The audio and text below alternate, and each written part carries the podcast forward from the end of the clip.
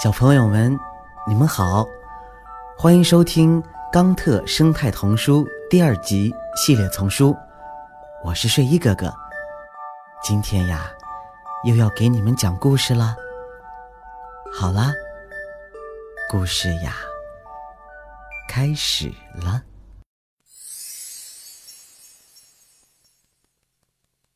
快乐而健康。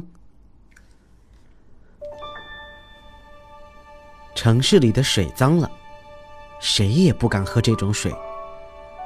水上漂水敏拜访了青蛙一家，讨论发生的事情。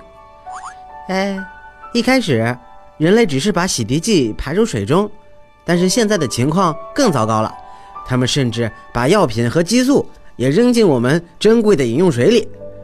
水上漂叹息道。他们知道他们自己在干什么吗？青蛙很好奇。呃，不，他们没有意识到，即使吃下肚，药丸仍然有效。更糟的是，过期的药丸被冲进厕所下水道，以至于我们也要被迫吃下它们。那可不行！对水进行清洁处理代价高昂，而且药丸本身也要花很多钱呐。对水进行清洁。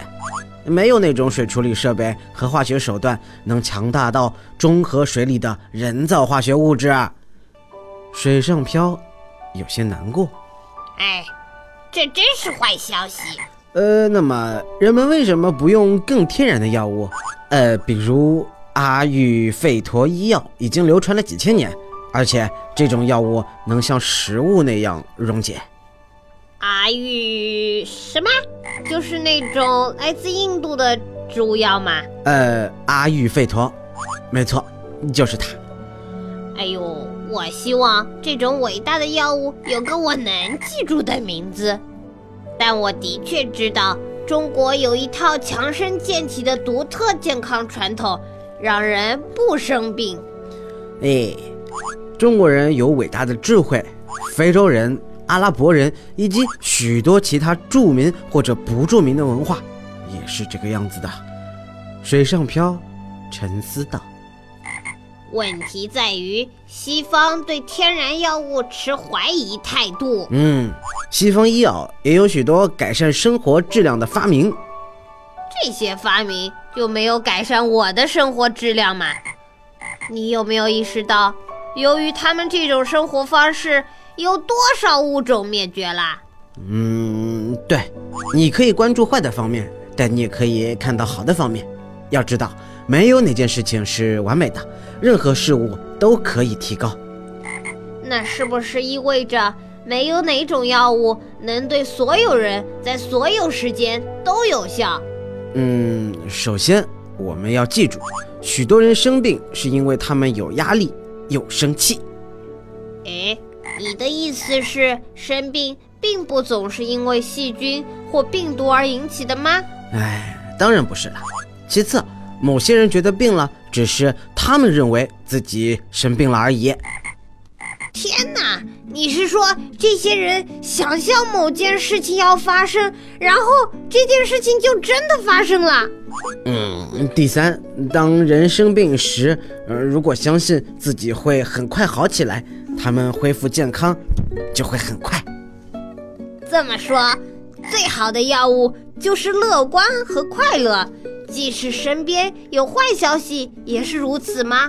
嗯，如果多听听新闻，我保证你所听到的一切都是坏消息。呃，不过请记住，在中国，危机意味着机遇。啊，那么有能让人快乐的药吗？水上漂。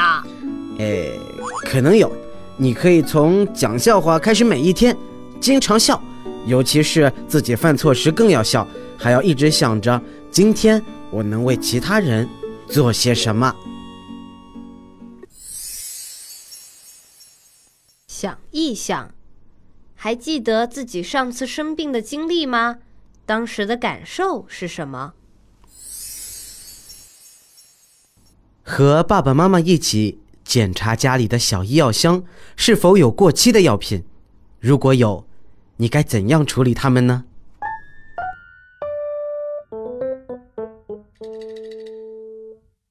您刚才收听到的是由环保部宣传教育中心引进，学林出版社和喜马拉雅联合出品，李潇钦和黄鑫播讲的《冈特生态童书》第二集系列丛书，还有很多好听的故事。不要错过了。感谢你的收听，让我们下期再见，谢谢。